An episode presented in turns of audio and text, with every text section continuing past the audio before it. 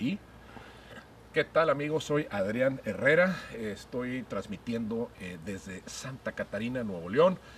Y eh, tenemos un invitado muy especial el día de hoy. Eh, su nombre es Adalberto Ríos Lanz, mejor conocido como Beto Lanz. Y esto porque él mismo lo explica, su papá se llama Adalberto Ríos, entonces para no, y también es fotógrafo, entonces para no mezclar ahí nombres y no confundir, él decidió asumir el nombre de su mamá, que es Lanz. ¿Verdad, Adalberto? Correcto, correcto. A veces hasta nos pagaban la nómina equivocada, entonces para evitar confusiones, y sobre todo autorías. Le pedí permiso cuando murió mi madre y pues adopté el apellido materno. Sí sabes que hay un premio que se llama Lance Duret. Bueno, hubo un premio de periodismo, ¿sí? Una pariente nuestra, una tía nuestra de allá de la Huasteca Veracruzana, publicó en, díjole, pues en los 40, quizá 1944, una novela que se llama El Jagüey de las Ruinas, pueden ustedes googlearlo, y ese, esa novela de, de, mi tía fue ganadora del premio Lance Duret de ese año, de, mediados de los 40. Lance Duret, yo creo que tiene que ver, tiene que ver alguna relación por ahí, ¿no? Quizá. Pues quizás eh, hay personas que me, me han preguntado mucho si tengo parentesco con gente de Campeche, me parece que hubo una inmigración importante en algún momento el apellido Lanz, por ejemplo, en, España proviene de, los, de los navarros. Yo no tengo ascendencia navarra, mi, madre era suiza. Y pues también existe, el, sobre todo el Lanz en Suiza, es el apellido más común. Eh, más bien, no el apellido más común, sino los Lanz, la mayoría son suizos. Y supongo que tal vez en algún momento hubo españoles que fueron a Suiza en, los tiempos difíciles de España eh, o suizos que, que, fueron a España y tal vez ahí hubo la mezcolanza, pero mi ascendencia es este, alpina, ¿no? Es alpina. Y eh, bueno, Adalberto es fotógrafo, igual que su papá y él se ha, pues no, es, no digo especializado, pero se ha ido más por la vertiente gastronómica y esto lo ha llevado a viajar, eh, bueno, primero extensamente en toda la República Mexicana. Beto presume de haber eh, viajado por todos los estados, que parece que le falta uno, ¿verdad? Sí, el, Estado de Derecho. Bueno, eh, porque el que mejor conocemos es el Estado de ebriedad, desde luego, que estamos practicando en estos momentos. Y eh, hablando de viajes y esto, Beto eh, vive en la Ciudad de México, él es de Cuernavaca, Morelos, pero se vino a dar la vuelta por acá, como normalmente lo hace, porque acá tiene muchos amigos y, este, y yo digo que pseudo parientes, ¿no? Pero en esta ocasión se fue con la manzana que ustedes conocen, Humberto Villarreal, y se fue con, ¿con quién más ibas? Con Juan Ramón Cárdenas. Ah, con Juan Mamón. Un saludo a Juan Mamón Cárdenas este, desde acá, desde Monterrey. él está en Saltillo. Él es el dueño de Don Artemio. Es el mejor restaurante que hay por allá. Ustedes lo conocen. Es un tipazo. Y, este, y, pues es parte de toda esta banda de gastronomía. Y se acaban de ir a Cuatro Ciénegas, ¿verdad? Estuvimos en Cuatro Ciénegas y acabamos de regresar también de la región vinícola de Arteaga. Ahí hay dos bodegas, platícame. Bueno, para empezar, debo decir que, frecuento mucho el noreste, ¿no? Yo quedé profundamente enamorado del noreste desde mis dos o tres primeros viajes en los que tuve la fortuna de conocerte y de conocer a toda esta raza. Y pues ya me, me quedé aquí prendado, por eso vengo a gorrear en las navidades, en los años nuevos o cada vez que puedo y eso me motiva a volver siempre bajo cualquier pretexto. Cualquier, cualquier pretexto es bueno para venir al noreste y porque particularmente me parece que, que, la cocina de esta zona del país es una de las más sabrosas a mi paladar. Yo no puedo juzgar si, si es la mejor o no, pero es una de las que más me gusta. Entonces vengo mucho por acá y ahora fuimos a esta región vinícola de Arteaga. Estoy eh, gratamente sorprendido tengo la fortuna de conocer distintas regiones vinícolas en México y en otros países y hoy es que me, quedé impresionado. Simplemente nunca había estado en los viñedos de Coahuila. Eh, lo poco que había visto anteriormente, igual viajando con Juan Ramón, me, hizo pensar muchas cosas.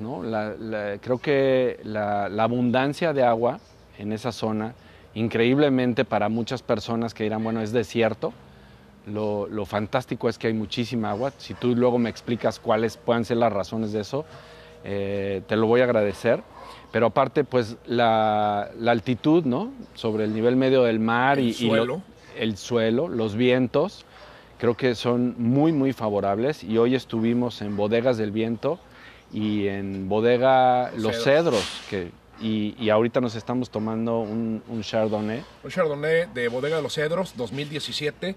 Está fantástico, de veras que, que yo no me lo esperaba, pero es una, es, una, es una revelación.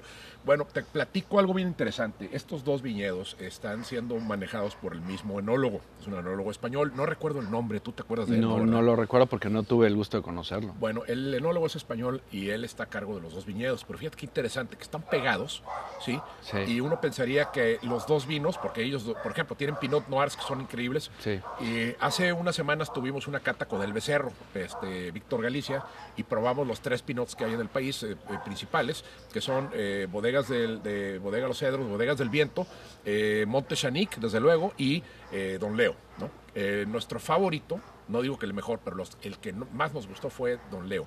Lo que descubrimos también cuando probamos este, estos dos vinos de, de Arteaga, que están pegados y que están hechos por el mismo enólogo, fue que eran muy distintos. Una cosa que nos sorprendió muchísimo porque eh, no, había, no hay ninguna razón para pensar que, que pueden ser tan diferentes. Y sin embargo, al momento de catarlos a ciegas, desde luego, notamos que había diferencias como muy marcadas y esto pues eh, se puede, puede explicarse en términos del terroir, en términos de quizá el ángulo que le pega el sol, yo qué sé, porque la Claro. mano del enólogo es la misma, entonces pienso que ahí eh, eh, tiene que ver más el suelo que otra cosa, ¿no? El suelo, la irrigación y como dices tú, el- el- la cantidad de sol, ¿no? A, a veces hay vinos muy distintos que pueden ser producidos en, en el mismo terreno de 5 hectáreas, ¿no? Exacto. Lo, El- el- lo el que hace Hugo da Costa, por Hugo da ejemplo, Costa, ¿no? pero bueno, mejor vámonos a, a- a la Borgoña, en donde creo que es mucho más intenso, ¿no? Este, me ha tocado ver unos viñedos que están eh, microscópicos, ¿no? Y, y- y el de al lado puede tener una medalla de oro y el, y el, del- el de atrás eh, un vino mediocre, entonces es rarísimo, ¿no? Hay una cosa ahí que yo todavía no me logro explicar. Bueno, y la edad de las viñas, ¿no? También es, es Ah, fundamental. Entonces, yo hasta ahorita no he probado los de Bodegas del Viento. Te, te traje una botella para que ahorita la podamos... Ahorita la abrimos. Bueno, Este. te comento que las bodegas del viento, eh, yo, yo compro de los dos, desde luego, pero eh, me he ido más por el Pinot de bodegas del viento, porque fue el que nos más nos gustó el día de la cata. Lo traigo. Eh, sí, es, es espectacular, es un, es un gran Pinot, es un Pinot eh, sorpresivo, eh, lo, lo- lo- hueles y, si yo no te digo que es un Pinot, no vas a adivinar, en tu pinche vida te vas a imaginar que ese, ese vino es un Pinot de aquí de Coahuila. Y cuando eh, eso fue una sorpresa porque eh, cuando fuimos a los viñedos de Don Leo hace muchos años, estoy hablando de probablemente fue en 2010, eh, 2000, no creo que ni siquiera 11, pudo haber sido 2009 o 2010.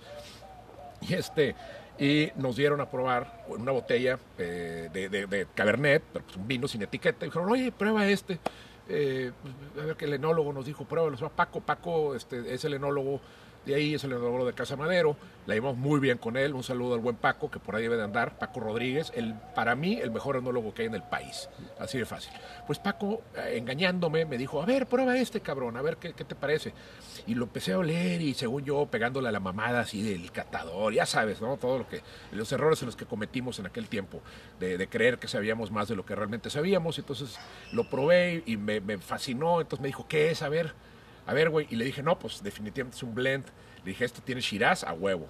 Dijo, tiene, debe de tener un adorno de Cabernet. Probablemente tenga Merlot. Este, estoy casi seguro que tiene Merlot. Dijo, este es un blend muy cabronamente bien hecho. Te felicito. Me dijo, pues no, pendejo. Es un Pinot Noir. Me desmayé de la emoción porque dije, en mi pinche vida había probado, me había imaginado, me, habría, me iba a imaginar que en Coahuila se iba a hacer Pinot Noir. Fíjate que hoy Tere, que trabaja en Bodegas del Viento, y Marcelo, que es uno de los eh, propietarios, me explicaban, porque le dije, oye, yo por ejemplo he probado recientemente muchos Pinot Noirs de, la costa de Oregon, un poquito de California, aunque no tienen mucho Pinot Noir, pero Oregon, California, Washington. Le digo, ¿por qué el Pinot Noir acá? Me dijo, por las variaciones extremas de temperatura en un mismo día. Ya hoy obtuvieron el promedio de este verano de, de 2020 y decían, hemos estado amaneciendo a 7 grados y llegando a 34, 36 grados en un mismo día. Entonces, el Pinot Noir, que es una uva sumamente caprichosa, este, le fascina estar en, en Arteaga porque tiene esos, esos extremos. Entonces, por eso es que se les está dando muy bien este vino de estas características, al menos en apariencia, en cuerpo, de, de- de ligereza, ¿no? De, Bueno, te, te interrumpo y te platico. Eh, el resultado de la cata que hicimos con el becerro eh, hace unas semanas eh, fue muy clarificador porque eh, el Pinot con mucho más ataque frutal, más carácter, mejor estructurado, o más estructurado, más bien dicho, eh, fue el de Don Leo. ok. ¿sí? Que estás hablando de no, no sé a qué altura, pero pues está arriba de Parras, ¿no? Está en la sierra de Parras propiamente. Están en 2200, 2000 y cacho de 2300, por lo que me decían. Creo que sí, unos 2200 metros de seguro. Y el Monte Chanic fue el más elegantoso, el más eh, suavezón, el más amable, eh, un perfil muy, muy distinto, ¿sí? A los de acá. Entonces, es imposible decir que un vino sea mejor que el otro. Eso, eso no creo que sea justo. Ni nos toca de decirlo a ti y a mí. Y, y no es nuestro trabajo andar diciendo eso, porque nosotros consumimos mucho Monte Chanic, eh, eh, entonces no está bien. De hecho, ayer eh, con el arquitecto Rovira y el señor Petersen, tu- eh, nos- hizo una paella y abrimos un Montechanic, el Pinot Noir de Montechanic, y le fue, pero como, como guante el dedo, o sea, de- increíble, así directito, ¿no? Entonces, pero te das cuenta de cómo la uva eh, eh, tiene ese, eh, estos matices no tan tan distintos en un, de, una- de un lugar a otro y pues hay no sé cuántos eh, mil kilómetros o más de distancia de aquí a Ensenada ¿no? Yo creo que más, Yo ¿no? creo que más de mil kilómetros y la altura el suelo es muy diferente Nada entonces, que ver. Allá tienen los vientos del Pacífico. exacto Y, y, por ejemplo, Monte Chanic debe estar, a lo mejor voy a decir una barbaridad, pero no creo que esté más a más de 100 metros de, sobre el nivel medio del mar, ¿no? No tengo idea, porque 200. Montechanic es, es Valle de Guadalupe. El valle sí Pues está. No, no creo que sí. Yo creo que sí está más, más alto.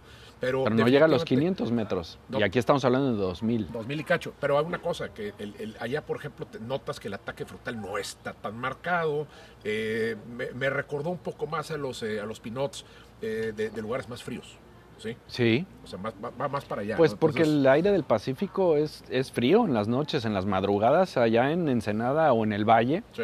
entran aires fríos, ¿no? Bueno, pero como tú dices. Están eh, eh, arriba del trópico de de cáncer. cáncer, es correcto. Pero hay una cosa que es importante, y tú lo, lo hiciste notar ahorita hace unos minutos. Eh, en, en- en la sierra de Parras, en, en estas montañas que tenemos entre Nuevo León y Coahuila, se dan condiciones mucho más extremas. Entonces, la uva, a la uva en general le gustan los, los, eh, los suelos difíciles, los suelos Claro. este, eh, más, más complicados. Yo creo que eso le, le- le ayuda, ¿no?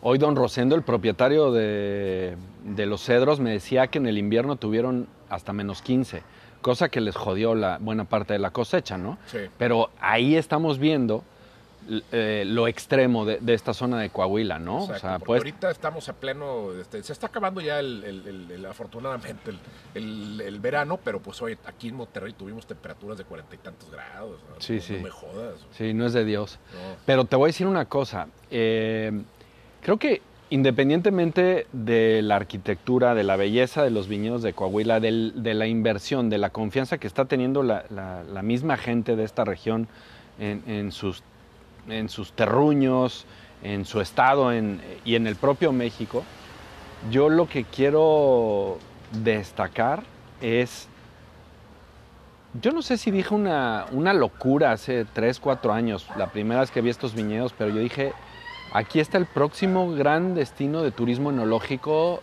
del país y que no va a tardar mucho tampoco.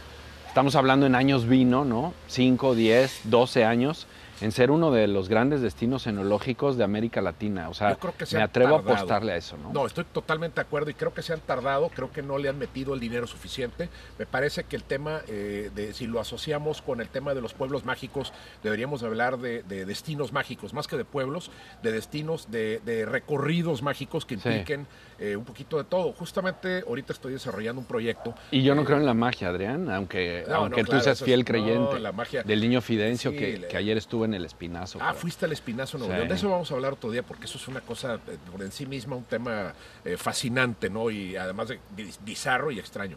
Pero mira, ahorita estoy terminando un proyecto, eh, nada más para que lo sepan amigos, para Cuatro Ciénegas. Estamos haciendo mi equipo y yo estamos desarrollando un menú muy cabronamente eh, bien, bien hecho eh, para un hotel boutique que se está haciendo ahí. Ya pronto lo vamos a, a- a meter allá, se va, o sea, le falta todavía un... ¿Puedes decir ¿no? nombres? No, no, preferiría no decirlo porque no he hablado con los dueños y no sé Entonces si- no voy a decir que ya estuve ahí ayer Ah, en Cuatro estuvi- Ciénegas. Estuviste en Cuatro Ciénegas, No, qué hotel. pero no, no vamos que- a decir nombres. No sí, vamos pero a vas a ver el proyecto Si de, es que es el mismo. cocina. Creo que es el mismo, pero mira, te voy a decir una cosa. El- la idea es meter vinos de Coahuila, definitivamente. Ah, Porque. Mira, nada más con los vinos de Coahuila tienes para armarte No, una no, no. cava que No te necesitas cagas. más. No necesitas más. Exacto, y con la comida que le voy a meter, y mi menú está basado en la apreciación cultural, la apreciación también geográfica de, Mm. de- de la zona, entonces Mm. va todo inmiscuido ahí, ¿no? Pero bueno, vamos a hablar de fotografía. Es un tema eh, eh, apasionante porque la fotografía eh, que tú haces es una fotografía que capta o que reúne características eh, de- la gente asociada a lo que hace y a lo que produce la tierra. Creo que lo que yo he logrado captar en tu, en tu Instagram eh, es, es esa eh, coordinación, esa conjetura o más bien esta confabulación de la tierra, el producto Mm. y la gente. Y después la historia y, y- y- y- y sobre todo el sentido que, que- que- que tiene, hacia dónde va. Eh, yo sé que todo esto tú lo sacaste de tu papá porque tú viajabas con él, Mm. ¿sí? Mm. Pero en tiempos recientes, ¿qué, ¿cómo has evolucionado en esa fotografía? O sea, ¿qué, qué ha cambiado del fotógrafo que eras hace 10 años o 15 ahorita? Mm. Hace 10 o 15 años eh, yo trabajé para varias publicaciones, sobre todo de corte turístico, donde trataba de captar la esencia de las ciudades y hacía un intento al menos de, recomendarle a la gente qué hacer cuando viajas a determinado destino, ¿no? Hacía recomendaciones, qué museos ir, qué parques visitar, dónde comer, este, imperdibles, etcétera. En algún momento, eh, cuando empecé a repetir destinos por el, por el propio trabajo, me empecé a tratar de ligar con personas del lugar. Recomendar siendo un extraño o un extranjero es, es sumamente difícil. Puedes hacerlo un par de veces, pero después te puedes convertir en, en alguien quizás hipócrita o incluso sacar a relucir la profunda ignorancia que todos tenemos, ¿no? Entonces me di cuenta que tenía que hacerme de aliados en los lugares a, a donde iba. Y una de esas muchas experiencias incluso fue cuando te llamé hace algunos años y te dije, oye, güey, tú ni me conoces, cabrón, pero quiero ir a Monterrey y estoy enterado que tú eres un cocinero muy respetado y sobre todo que cocina eh, con los ingredientes y con las recetas norestenses y les da su propia interpretación.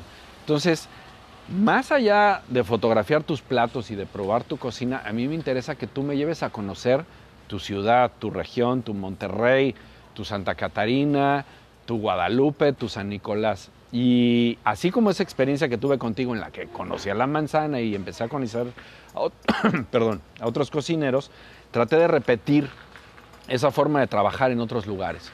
Entonces, eh, se me hizo ya muy difícil después el viajar sin contactar a algún cocinero o algún productor de algún lugar, ¿no? Entonces, eso me empezó a ligar eh, mucho más con las personas que estaban directamente involucradas en los alimentos.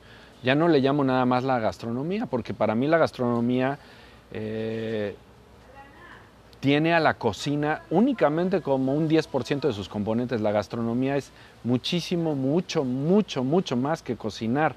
O sea, la gastronomía es producir, tratar de jugar con la química, de aprovechar la biología, de aprovechar la geografía. De respetar el entorno en términos ecológicos. de respetar el entorno, de respetar las culturas.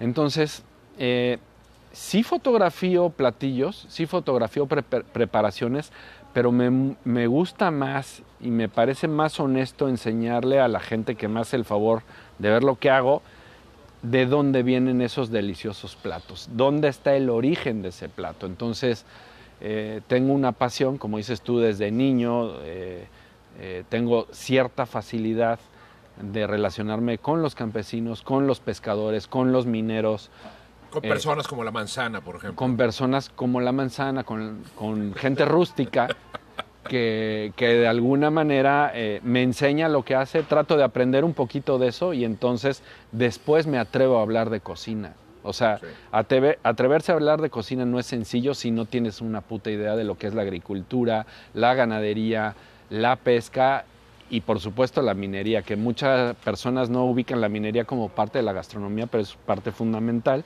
Y entonces, este, pues eso es más o menos lo que hago y eso, y eso se refleja en mi fotografía y en los textos que, que, suelo escribir también. ¿no? Creo que es importante, eh, vamos a, enumerar o a simplificar un poquito lo que acabas de decir, porque eh, yo tengo dos restaurantes, he tenido más, he tenido proyectos, este, pero eh, me queda claro que cuando llega un cliente a tu restaurante y se sienta y le pones un plato enfrente, uno, uno quiere ver como que vamos a, venderle una experiencia al cliente, ¿no? O sea, wow.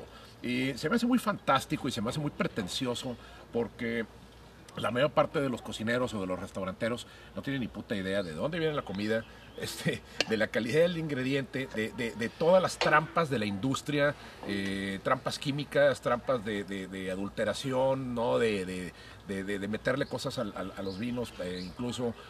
Entonces, de tratar de. La, industria nos quiere vender siempre aditivos y chingaderas que no necesitamos realmente. Un buen cocinero no necesita aditivos más que los naturales, que son sal, azúcar, este, sales, este, dulces y, ácidos y amargos. Entonces, ¿por qué? Eh, estamos siendo engañados por un lado, pero por otro lado creo que el ni cocinero ni comensal están eh, conectados con esta interfase de la que estamos hablando, esta mm. conexión que es mucho más profunda y que viaja en el tiempo, este, bueno, siglos, ¿no? milenios.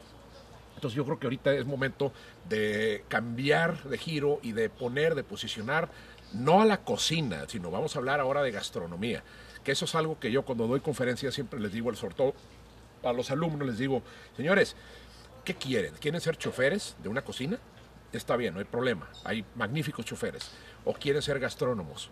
Ustedes tienen que decidir. Entonces creo que en este caso todos eh, estamos metidos en el mismo ciclo, porque estos son ciclos, no es una línea que empieza en el campo y termina en la mesa, no es cierto. Esto, eh, si lo dejamos de ver linealmente, podemos construir una, gastronomía real, una gastronomía que sea comprometida con, con la ecología, comprometida con la sociedad, ¿sí? Y eh, crear esquemas nuevos, esquemas que creo que el país ya está listo para asumir, ¿no? Yo no solo creo que está listo, creo que es urgente que México tome una actitud responsable, no, no, y no estoy hablando del gobierno, porque este, me parece que la responsabilidad está más de parte de, nosotros, los que estamos del otro lado, de, de ver que en los procesos alimenticios de los mexicanos, que si nos ponemos extremos tienen más de 10.000 años y lo podemos ver en lugares como Boca, Boca de Potrerillos. Este, creo que tenemos un proceso cultural de domesticación de, especies y de especias. Tenemos un proceso de domesticación del terreno. Eh, tuvimos un, un, golpe brutal, y lo voy a decir como algo positivo, un golpe cultural brutal hace 500 años, que hoy nos convierte en uno de los destinos gastronómicos y culturales más interesantes del planeta. y, no estoy exagerando, no estoy diciendo jaladas. Eh, no, en términos culturales, en términos eh, eh, de, contenido, no solo de ingredientes, no solamente nivel de creatividad, no, estamos hablando de, toda esta complejidad social, orgánica, es una cosa indiscutiblemente fantástica, incluso ya raya en, en, eso, en la fantasía, ¿no? Sí. Imagínate, imagínate que un, español del siglo XVI, eh, de, principio del siglo XVI, hubiera sido trasladado al México de hoy. Mm. Yo creo que se hubiera este, vuelto loco con la comida, con la gastronomía que tiene y con la cultura asociada. No hubiera imaginado una cosa tan insospechada, hubiera dicho, bueno, neta, en eso terminó. En eso terminó mi, aventura este, en las Américas. Increíble, ¿no? Hoy la mayoría de las culturas eh, o de las sociedades de este planeta son eh, fruto ya de un, de un mestizaje, de, mezcla de culturas, pero sin duda una de las más eh, extraordinarias y dignas de análisis es la, es la de lo que hoy es México, ¿no? O sea, yo simplemente, simplemente poniendo la lupa en el noreste y de ver todos estos orígenes que tienen que ver con eh, las etnias de Norteamérica, con las etnias de Mesoamérica o de este llamado también eh, al norte de eh, Aridoamérica, con las influencias ibéricas, españolas, portuguesas, y llegan los negros y después viene la gran, gran aportación del Pacífico, todo lo que nos llega de Asia. Yo no sé si en otra parte del planeta haya una mezcla de este tipo. No quiero decir ni que somos lo mejor, ni mucho menos. Simplemente la diversidad que hay para construir lo que hoy es la gastronomía mexicana, eh, no creo que se haya dado en otras partes del planeta con, con, estas condiciones. Con ese nivel de, rareza, ¿no? de, extravagancia, que es algo estrambótico, ¿estás de acuerdo? Somos absolutamente eh, una locura en, en términos poco, poco éticos, pero, pero estamos locos los mexicanos. No, no, eso me queda clarísimo. Estamos completamente locos y la forma en la que mezclamos ingredientes no solo es, es sorprendente, sino que aparte es, increíblemente sabrosa. Sí, claro. Yo lo veo en tu cocina, ¿no? Cuando de repente me es cocina norestense. ¿Y qué tiene? Tiene jengibre, tiene clavo, tiene comino, tiene pimienta, tiene chiles, tiene maíz. Digo, carajo, ¿es, ¿es esto México? ¿Es esto América? ¿Es Europa? ¿Es Asia? ¿Qué, chingados es esto? Porque es, es, es, la suma de todo eso y eso es lo que, lo que a mí me sorprende y por eso, y voy a volver de pinche necio, la gastronomía del noreste yo creo que es la gastronomía del futuro en este país. Sin duda reconozco, reconozco eh, la hermosura, la complejidad de las cocinas de regiones, eh, llamémosle más indígenas de México. Adoro Oaxaca, soy un profundo admirador de la cocina yucateca, de lo chapaneco o de lo que es mi tierra. Yo soy morelense, me encanta, pero para mis papilas, para mi nariz, la cocina norestense es, es, es, la perfección en muchos sentidos. Yo creo que es un foco. Porque aprovecha sí. la, eh, ¿cómo se diría? La escasez. Y eso es maravilloso. Bueno, eh, yo totalmente de acuerdo porque tú sabes que yo tengo una, una eh, nacionalidad doble que es Monterrey-Tampico. Entonces yo mm. también te voy a hablar de la cocina tan pequeña que la conozco a nivel profundo, desde luego, porque mis papás eran de allá, todas mis tías, todos mis primos, toda mi familia está allá, ¿no? La otra mitad de, de, otra parte, pero eh, gran parte, el 80% de familia está en Tampico, es de la Huasteca. Hay una... ¿Qué es ese pinche ruido? Ah, es un vehículo. Ya, es que estamos aquí afuera en mi casa, que es la mía, y hay viento. Está, la, tarde, la tarde está súper agradable. Hay gente este regando el garage para ver si salen plantas. Exacto. Pero... en el asfalto. Pero bien, ya vamos a la ya nos, ya nos terminamos el, el Chardonnay, pero bueno, en Tampico, ¿qué, ¿qué pasa Tampico? Tampico es un fenómeno muy cabrón. Creo que no existe otro puerto en el país que tenga las características de Tampico, ni siquiera el puerto de Veracruz, que es el primero. No, no, no, no. Ni Mira, de broma. Está cabrón, porque Tampico, ¿qué pasa? Primero que todo es un puerto, y es una ramera. El puerto es una ramera abierta de piernas, de que todo lo que venga, vente para acá, ¿sí? Y si vas hoy al, al, puerto vas a ver que es literal lo que estás diciendo. Exacto. Pero bueno, yo siempre he pensado que los puertos son, son como estas grandes rameras, las grandes rameras del mundo, ¿no? Que aceptan a cualquiera por una cuota, ¿verdad? En el buen sentido de la palabra. Por supuesto. Entonces, no nomás eso. Tenemos eh, una cultura de puerto. ¿Qué quiere decir? ¿Qué implica? Implica que llega gente de todos lados, que se estaciona ahí. Entonces, ¿quiénes se estacionaron ahí? Además de los criollos, desde luego, que llegaron ahí, los españoles y se fueron adaptando y todo. Llegaron ingleses y llegaron norteamericanos. Y llegaron con sus chingaderas. Y libaneses y libaneses, desde luego. Y chinos. Tampico está hasta la chingada de chinos. Por eso todos comen soya como. ¿Por qué crees que mi pinche cocina tiene tanta influencia oriental? Pues porque desde niño yo me acostumbré a comer con los mendigos chinos y aprendí un chingo de cosas. Y un chef chino de allá fue el primero. Yo, ¿sabes que lo primero que aprendí a cocinar fue comida china y después la mexicana? Eso es verífico, Bueno, entonces, tienes influencia oriental, tienes influencia de negros, desde luego, por del Caribe. Tienes una influencia muy patente de europea, pero europea ya moderna, es decir, desde el siglo XIX, siglo, principio del siglo XX. Del Medio Oriente. Del Medio Oriente, este, entonces, y ahora sí, ya, ya tenemos la, la descripción de lo que es la influencia eh, porteña. Vamos a otra cosa. Norte tiene carne asada, tiene carne seca, tiene influencia muy marcada del noreste. De hecho, Tampico se le considera el culo de la cocina norestense. Sí. Es el puntito de abajo. Claro. Pero ahí empieza. Porque ahí está el río Pánuco y eso es la gran frontera. y además, bueno, ya tenemos la influencia norteña. Ahora vamos a hablar de la influencia de los indígenas Tenec. Ellos se autodenominan Tenec, se llaman a sí mismos de esa manera. Acá les decimos huastecos. La región huasteca, huasteca, pues compromete eh, Tamaulipas, San Luis Potosí, Veracruz eh, y parte de Hidalgo, ¿no? Entonces, estos son, esa es la, Se dice que hasta Querétaro llega. Hay estados que se están colgando la medalla. Yo, creo, yo creo que Querétaro sí, ¿eh? Hay partes fértiles de Querétaro en, su noreste que está cabrón. O sea, sí, sí, sí parece. Habría que preguntarle a los arqueólogos si, si existen evidencias de. no, mejor no les preguntemos, mejor decidamos que sí son. Sí son. Sí son. Entonces son cinco estados que comprometen la región huasteca de Tenec, pero tiene, hay otras etnias ahí, desde luego, que enriquecen la cocina. Entonces, ¿qué pasa? Un ejemplo de cómo la cocina Tenec este, se ha metido en la cocina criolla de Veracruz.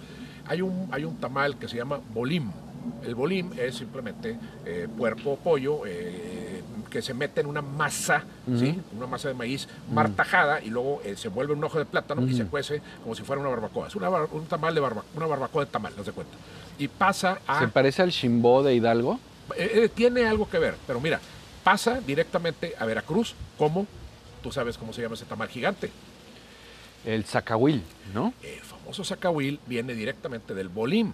¿sí? Entonces, la etimología, no vamos a hablar de etimología ahorita, pero el, origen orgánico es exactamente el mismo, ¿no? me digas. Entonces, bueno, tienes ya una influencia indígena muy marcada, de hecho, el término bocol, ¿sí? O bocoles, el bocol es una gordita que en el estado de Veracruz, en Tampico, etcétera, eh, San Luis Potosí, desde luego, tiene, es masa de maíz mezclada con unas partes iguales de cebo de res y de manteca de puerco. De mm. fantástica manteca de puerco. Y además le mm. ponen queso añejo. Puta madre, ya si con eso no, no, no estamos hablando de mm. una, de una, una, eh, cultura gastronómica de primer nivel, no mames. Entonces, en Huasteco se llama eh, bocol y el plural es bocolchic. ¿sí? Entonces, es un término indígena. Bocol y Bocolchic o Bocoles, ya eh, castellanizado, ¿verdad? Eh, eso es solamente una. El atole, por ejemplo, el, el, guatape o guatape viene del tenec guatap. Por ejemplo, hay, un, hay uno que es el, un atole eh, agrio, un, atole agrio que, este, que, está fermentado, que es el guatap ajan. Ese es, ese es el, término en, Tenec. O sea, ¿es maíz fermentado? Sí, y es el, es el atole que toman ellos, es el guatap ajan. O guatape con H o guatape.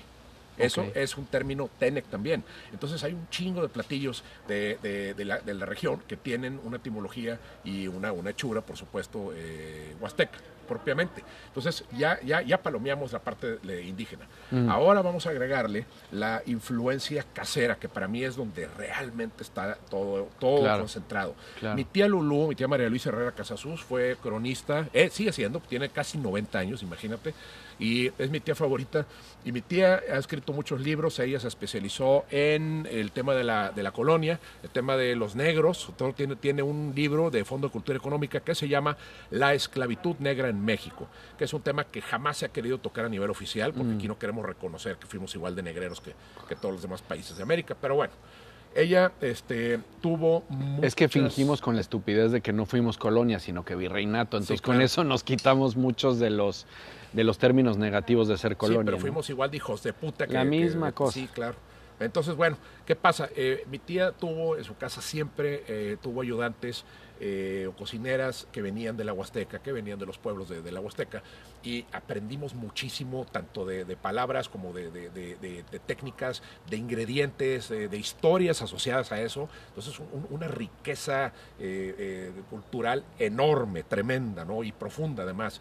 Y me decía algo muy interesante, me decía, aquí en, en Tampico, la verdadera riqueza no está en los restaurantes. Hay muy pocos restaurantes que, expresan eso. Está en las casas. Está guardada. Y mira, son, son como, como depositorios de toda mm. esta riqueza. Pienso que Tampico es un foco rojo que está latente, que está a punto de, de, explotar. Es, es como una ciruela gigante que está ya a punto de caer del árbol, ¿no? Es, como, es como un hemorroides de esas así que, que dices, si me siento, truena, güey. ¿sí? Yo creo que va por ahí, ¿no? Entonces, eh, estamos a, a poco tiempo Estamos a poco tiempo de ver una revolución gastronómica en Tampico. Correcto. Eh, yo quiero ser parte de eso y hoy ya estoy terminando mi libro sobre cocina huasteca, cocina tampiqueña. Más bien cocina tampiqueña que incluye todas las influencias que te acabo de platicar, ¿no? Y tú conoces muy bien Tampico y conoces a Angelito, Ángel García del Porvenir, súper amigo nuestro, este, de, de, de, Gorordo, que está con los, eh, los curricanes, de todos nuestros amigos de allá ¿Qué impresión te da Tampico? Yo, yo soy eh, una de esas personas eh, ignorantes de Tampico hasta hace poco tiempo. O sea, toda mi vida, eh, cualquier persona, cualquier mexicano ha oído en mil veces Tampico y su importancia en la historia de México y bla, bla, bla, todo el rollo, ¿no? Por el tema, sobre todo petrolero, ¿no? Que nos cuentan que ahí realmente nació la industria petrolera mexicana, ¿no? Pero no pude ir durante muchísimos años hasta que hace algunos me invitó precisamente Ángel García, un entrañable amigo del porvenir. Y con él empecé a recorrer sitios como el Mercado de la Puntilla, este, la Barra de Tordos y algunos de estos lugares donde, se juntan el sistema lagunario tamaulipeco con el mar. ¿no? Quedé absolutamente fascinado déjate tú de las fotografías, porque cuando, cuando empiezas a comer cosas buenas, se me olvida la cámara y me vale madre. A ver, una cosa rápidamente. De, tú hablas de un sistema lacustre. ¿Cuál es el ingrediente principal de este sistema lacustre? El ostión. Pues el ostión y el camarón de agua, ¿no? Porque el camarón, recuerda que cuando está creciendo crece en agua dulce y después migra al mar, ¿no? Exacto. Entonces ahí hay, podría haber una, una disyuntiva de cuál es el mejor, pues es cuestión de gustos. Pero es como el ser humano. Son crustáceos. Eh, eh, sí, pero el ser humano crece con, con, leche, pasa al agua y después pasa al alcohol. Exactamente. Y, y, después al, a, las medicinas, ¿no? Después a, los, sí, a, a, la toracina. ¿Cómo se llama esa chingadera que toman para, el, para la ansiedad, güey? Eh, no sé, ribotril. Ribotriles y esas, sí, esas cosas, así, pero bueno. Como yo tengo whisky, jamás he tenido necesidad Yo, yo tomo vino. Sí, fíjate. Pero bueno. Este, y después eh, me invitó Ricardo de Gorordo de, de los Curricanes eh, y me dijo, te voy a enseñar Tampico. Porque primero quedé fascinado en, en mi visita con Ángel de todo esto y de la monumentalidad de ese puerto.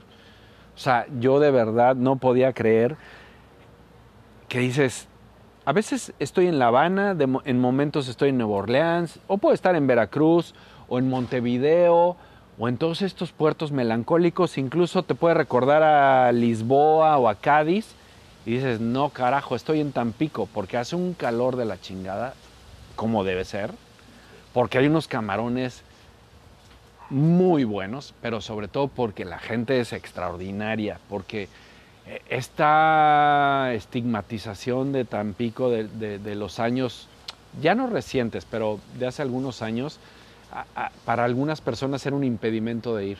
Incluso para mí, la primera vez que fui, yo, yo iba agachándome en cada esquina y pendejadas de esas, pero ahora que fui, eh, descubrí cosas extraordinarias, ¿no? La verdad es que tuve la oportunidad de conocer a muchísima gente, gracias a Ángel, gracias a Ricardo, eh, que me mostraron un Tampico con un arraigo, con una raíz extraordinaria, donde pude constatar precisamente el origen de, esta cocina megadiversa, porque ya le puedo llamar así. Creo que pocos lugares, como tú bien lo mencionaste, son tan mega diversos como los puertos, y más Tampico.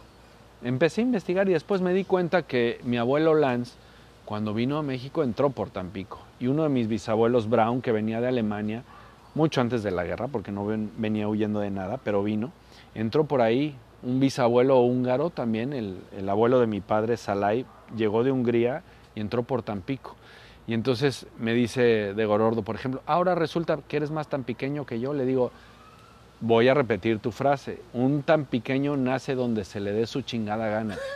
Entonces, bueno, no soy tan pequeño, soy orgullosamente morelense, pero la gastronomía en Tampico que concentra tanto la, cocina de migrante, inmigrantes como la cocina, como tú dijiste, de esta zona indígena eh, que data evidentemente de, culturas prehispánicas, pues es maravillosa. En, en, los sabores de Tampico encuentras cosas que no vas a encontrar en otras partes de México, al menos yo no lo he probado pero tiene esa mala característica que es que todo está en las casas, todo está en los recetarios y lo, habíamos visto también en, Campeche, por ejemplo, en esta ciudad amurallada, que olvídate de los muros físicos, ahí hay muros culturales que han hecho que la cocina esté retraída, muros esté escondida. incluso. sí, claro, claro, de, de no compartir, de proteger contra los que vienen de fuera y guarda todo y esconde todo pero yo creo que tanto Tampico como Campeche tienen muchísimo que dar. Tienen un potencial latente que está ahí, que, que, que tiene que algún día despertar, que, que, hay que hay que darles una sacudida a estos puertos, ¿no? Para que se levanten y empiecen a hacer potencias. Porque te voy a decir una cosa, el, el, el como eh, como de, sitio arquitectónicamente interesante, Campeche pues es una maravilla, ¿no? Es, eh, es, es, es como una Cartagenita de Indias, ¿no? Uh -huh. Más pequeño, más discreto. La Habana. Sí, claro, pero, pero con, una, con un carisma impresionante. De hecho, es uno de mis destinos favoritos en todo México. Sí. Voy muy seguido, tenemos muchos Patrimonio de la allá. humanidad. Eh, Pues está, está Patrick Cross ahí, el chef Patrick Cross, ¿no? Este, con, con su restaurante, la Casa de los Suspiros, este, haciendo un trabajo, un, tra un trabajo fantástico. Tenemos muchos otros amigos por ahí en el mercado, desde luego a Chucho. Entonces, eh, el creo, rey de los de, recados. De los ¿no? recados o recaudos, como le quieren llamar, ambas acepciones son válidas. No vamos a discutir eso, por favor. Pero el hecho es de que toda la cuenca del Golfo tiene una riqueza excepcional en términos históricos, en términos sociales, en términos de ingredientes, de, de, de lo que quieras. Entonces, vamos un día a ya como activar, hacer una especie de activación eh, masiva ¿no? del Golfo, que eso es lo que hace falta, porque ahorita está como se está catapultando hacia el lado equivocado, hacia, la, hacia el lado que no nos conviene a nadie. Y, Eh. y, la cocina puede ser el catalizador perfecto Yo creo que sí. para que estas sociedades despierten y que recuperen las glorias que tuvieron en otros tiempos. Yo, yo creo que debería de haber una santísima trinidad, eh, un triángulo donde todos nos perdiéramos, que tendría que ser de Monterrey a esta zona de Coahuila, que no sé si ubicarla entre Sierra de Arteaga, entre Parras, entre Cuatro Ciénegas y, y Tampico. Yo creo que de verdad este lugar de, de, esta zona del país, que aparte es inmensa, ¿no? Pero valdría la pena reconocerla como, como, como patrimonio. Lo de los pueblos mágicos, bueno, luego hablaremos de ese proyecto político, porque aparte, te repito, yo no creo en la magia, yo creo que tienen que tener otro, otro título, pero yo estoy convencido, estoy viendo detrás de ti una de las zonas pintorescas más hermosas que he visto en mi vida. Ayer alguien me preguntaba qué, qué paisajes te gustan en el planeta. Yo le decía la costa sur de Australia, Arizona, los Alpes suizos y sin duda las montañas que, que separan, o mejor dicho, que unen Nuevo León y Coahuila, claro. son una putada. O sea, como fotógrafo, yo, sí, tienen una, yo me una privo de ver esto. Tienen una geología que es única, de hecho. No sé si estás notando un aroma, ahorita está soplando la ventolición, como decía mi papá. A eh, tierra mojada. Y eh, no solamente eso, sino el nogal que tenemos aquí, porque este tenemos nogal. un nogal aquí a 4 o 5 metros. Sí. Eh, y del lado derecho ya han visto que tenemos una hoja santa, que esta es un, una herencia que tengo yo, de que me mandó mi prima de casa de mi tía Lulú, la historiadora de Tampico. ¿Que ¿Cuántos nombres tiene la hoja santa pues mira, hoja en zapa, este país? Hoja santa, Tlanepa, Momo. Momo. Momo. Y hay otra, espérate, se me fue la onda. Eh, hoja Santa, Tlanepa, Momo y. Puta madre, ahorita te digo. Tengo por lo menos cuatro, ¿no? Pero ¿sabes por qué le dicen hoja santa? Esto es absolutamente verificado. No lo sé, señor. Porque cuando el niño Dios nació, pues en aquellos tiempos no había pañales. Entonces, la hoja santa, si tú la ves, tiene, es una hoja muy grande. De hecho, la usan en, la usan en Veracruz para envolver pescados y, y asarlo al vapor. Uh -huh. al vapor. Claro. Entonces, ¿qué hicieron? Agarraron al niño Dios y lo envolvieron en una hoja santa. Y de ahí salió el, el nombre. Que después el, el, pelado se vino a México, este, ¿cómo se llama? Digo, que después se fue al Medio Oriente y, y, y lo mataron allá. Eso es otro pedo. Pero Jesucristo es de Veracruz. Eso ¿Veracruz? Un, sí, claro. Pero ahí por Pánuco, ¿no? Es, Cerca bueno, de es Huasteco, Tamaulipas. Eh, sí, Huasteco. Eh, claro, claro, es de acá. Y después pues, se fue para allá a hacer un intercambio estudiantil, una cosa así. Y, y le partieron su madre. Pues por andar con ideas radicales, ¿verdad? Pero bueno. Pues este olor de que, de que estamos en pleno verano, que hace mucho calor, pero que entran los airecitos. ¿De, ¿De, dónde viene la, la, lluvia aquí? Que hace unos días tuvieron una lluvia que los, que los inundó brutalmente. Ah, ¿Es del Golfo? ¿Viene de, no, del no, norte? No, ¿Viene de esas, esas, son, esas, son, las suposiciones de los meteorólogos, mm. de, de, de, personas este, sin sentido común.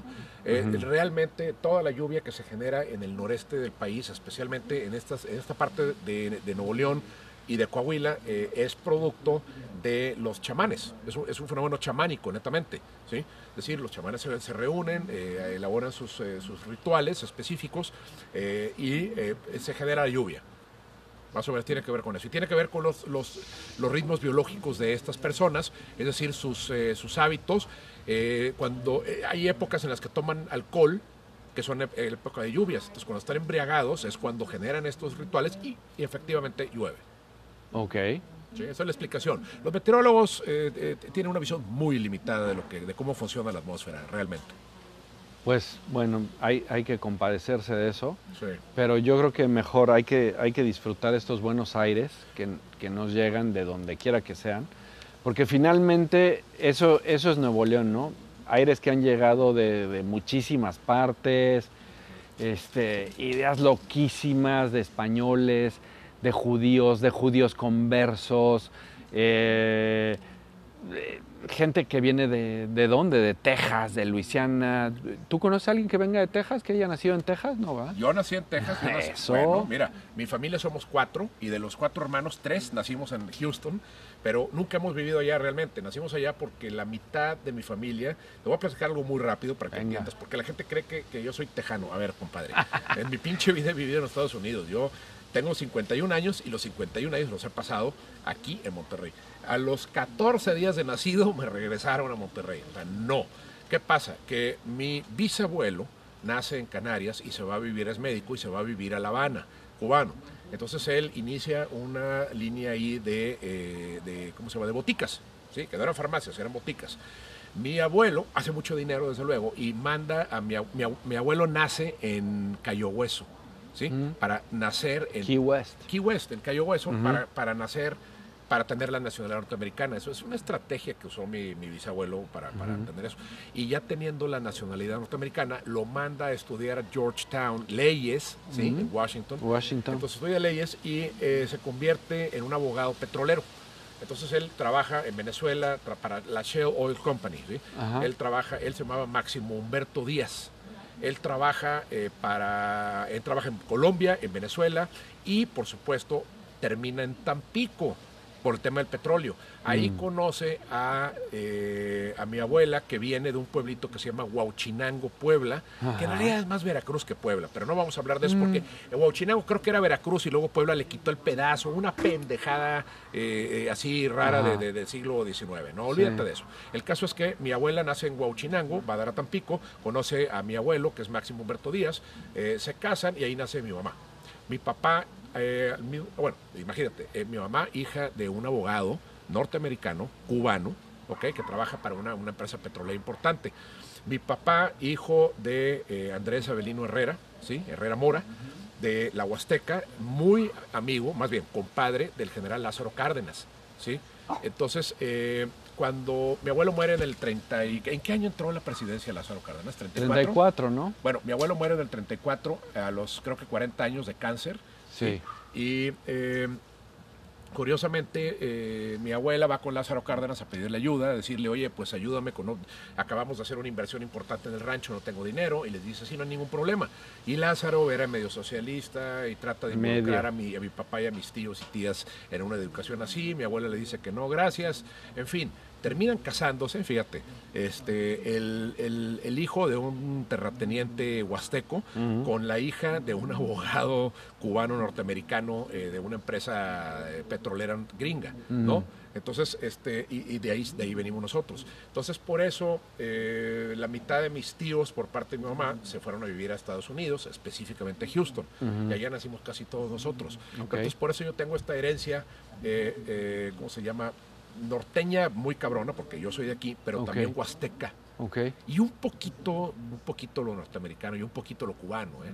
Porque ¿Y? había discos, había discos de mi abuelo en casa de música cubana antigua. ¿Sí? Uh -huh. yo por eso la música cubana la, la, la eh, me gusta muchísimo, ¿no? ¿Con, ¿Con, qué se marida la comida de Adrián Herrera? Oigan, ya me convertí en el entrevistador, me vale madre. No, no, aquí no hay entrevistador, es una conversación. Ah, ok, ya me convertí en el emisor. Adrián Herrera, ¿con qué se mezcla la, con qué se, bueno, no marida, con qué se acompaña la comida norestense que haces tú? Porque pues hay muchas comidas, cocinas norestenses. La tuya, ¿A, a qué sabe? ¿Con qué le va bien? Yo he tomado caguamas, pero he tomado vino, he tomado mezcales, tienes tus, tus cigarros, este, bueno, no sé cómo les llaman, puros, pero Sí. cigarros finos. Sí, claro. ¿Con, con qué se acompaña la cocina norestense, carajo? Es mi cocina norestense, hay que aclararlo porque la cocina, por ejemplo, de, Sí, la de tuya, la tuya. es otra, la cocina de, de los compañeros del Weber, por ejemplo, de Alberto Elizondo, Sí. eh, eh, va para otro lado. O sea, cada quien tiene su estilo, su manera de, de- abordar el tema. La mía en particular, y eso te lo dice Víctor Galicia, el becerro, eh, la mía va más con blancos y con rosados. Es, eh, muy pocos platillos van con tintos. Que no sea una buena carne asada, desde luego que por ello. Y ni siquiera eso, ¿eh? ni, siqui- ni siquiera. El otro día hicimos una prueba de una carne asada con un chardonnay super amaderado y le fue de puta madre. ¿sí? Pero en general tiene que ver con blancos y con rosados, tanto por la temperatura del ambiente promedio en el año, como por la carga de especias y el carácter de la misma cocina que yo hago. Esto es un, esto es un hecho, puta madre, voy a decir que hasta científico. O sea, porque los vinos a ciegas, no, los vinos tintos no funcionan, de hecho hacen cortocircuito. Y cuando los pruebas con blancos y los pruebas con tintos, digo, con rosados, dices, puta, este, está muy cabrón, te picas el hoyo, güey, o sea, te mojas así, muy, muy cabrón. ¿Y en los oídos? ¿En la música?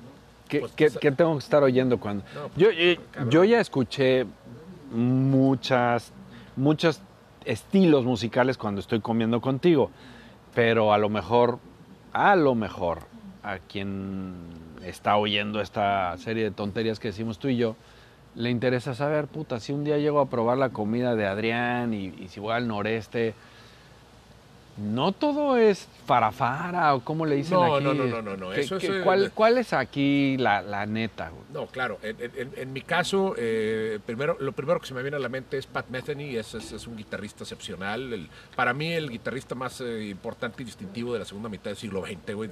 Digan lo que digan, me vale riata, güey. Eh, segundo, la música folk.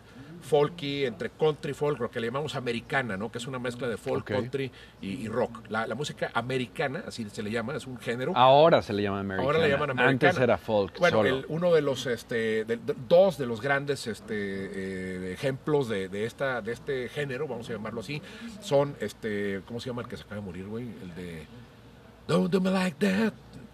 Se me fue la onda, güey. Ah, No Tom. Petty. Tom Petty and the Heartbreakers. Tom Bueno, Petty está muy cabrón. Ese es uno, güey. o sea, no mames. cabrón. Y luego, pues el jefe, el Bruce Springsteen de The Boss. Pues ese güey también. Y hay un chingo, güey. Pero eh, esos dos, eh, para que la gente se dé más o menos una idea de lo que estamos hablando. Esa música creo que le va perfecto. Si tú vas en la carretera de aquí, por ejemplo, a Saltillo, de Saltillo a Cuatro Ciénegas, y pones esa música, puta, se, se, se, se, se- se intercambia, se conjetura muy bien con el paisaje, ¿no? Pero estamos yendo a veces eh, blues un poco más, más antiguos, Stevie Ray Vaughan, o podemos meternos con The Black Crowes, o podemos escuchar algo que no tiene nada que ver, que podría ser Miles Davis. No, no, Miles Davis está apuntadísimo y claro que sí tiene que ver, desde luego. Sí, sí, digo que no tiene que ver con, con el folk o con la americana, ¿no? Sino más Pues, bien, eh, No, pero sí, fíjate que, que- que- que de alguna manera... pues es eh, música que llega desde Monterrey hasta Chicago. Sí, mira, aquí se vale de todo. Lo que no se vale son el reggaetón, o sea, ese tipo de basura, de música basura. que está no, prohibido para comer tus platos. O sea, que digas, No, no es que esté prohibido, es que si Bueno, lo no, haces, pero si si lo haces te va a dar un patatús, güey. para mí sí. No, no, no, no, yo, te- yo te puedo decir hazlo, pero te va a dar un patatús, te va a dar un tramafá, te va a dar un este eh, eh, un colapso nervioso, güey, una, o sea, un prolapso anorrectal, este, se te va, se te va como a, Calcificar a- el colon. El colon, exactamente, pues lo hemos visto. Entonces, el, el reggaetón es basura. A mí no, no, no, más no puedo con eso, ¿sí? Eh, ¿Qué otro tipo de música? Chingada madre, güey. Pues, Pero no es sé. discriminación, es más bien exaltación del buen gusto Exacto, y esto exacto. queda absolutamente descartado. ¿no? Descartamos ese tipo de, de- de- de- de- de- de cosas. Pero eh, fuera de eso, yo creo que el resto de los, de los ingredientes, que digo, de los géneros que hemos estado hablando, le van perfecto. ¿Sí? Bueno, vamos a invitar a los amigos que nos están escuchando, a, muy amablemente, a que sigan a Beto Lance en su cuenta de Instagram, que es, Arroba Beto Lance, igual que en Twitter. o sea, no mames, o sea, sí, L-A-N-Z. Beto NZ Lance. Lance. sígalo por favor, tiene hace, hace muchos comentarios también de corte como político, Oh. este, bastante ácidos. Ya voy a hacer yo. menos, ya voy a hacer menos, lo prometo.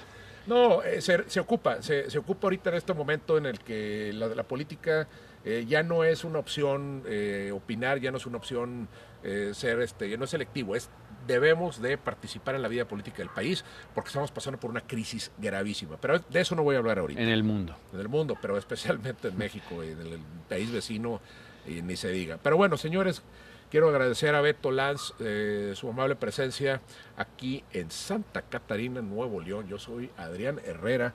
Si se fijan, el día de hoy no vino el chef Herrera, ese es otro personaje nefasto este, que, que, a veces viene, y qué bueno porque sí se pone muy loco, y ah, puta madre, qué bueno que ya terminamos, porque acaba de salir la manzana de su casa, güey. ¿Sí? No, qué bueno, qué bueno, afortunadamente. Y chinga madre, ahí viene para acá, ahí viene. Ya valió madre. ¿Qué hacemos? Este, pues cantamos fingir, una canción. Fingir demencia, este... Haz, haz, como que estás viendo el, como, mira esas hormigas. Sí, exacto. Vamos así como que a fingir que, que todo está bien. Mira el gato, mira bueno, la este, hoja santa. 60 minutos, nos quedan, nos quedan 4 minutos manzana. Di hola y adiós. Hello. Bye. Bueno, señores, Pero se acabó. español. Gracias. Esto fue el podcast de domingo. Yo soy Adrián Herrera, transmitiendo en vivo esta tarde, esta bonita tarde de qué pinche día es hoy, güey. ¿Agosto qué? Algo. ¿21? Eh, Sí, ¿verdad? veintitan- ¿23? No, güey. 23 a la madre. 23 de agosto del año fatídico y viral del 2020. ¿Pero por qué fatídico? Nos pues no mames, pinche virus, güey. Nos vemos en la próxima. Ah, no se nos olvide.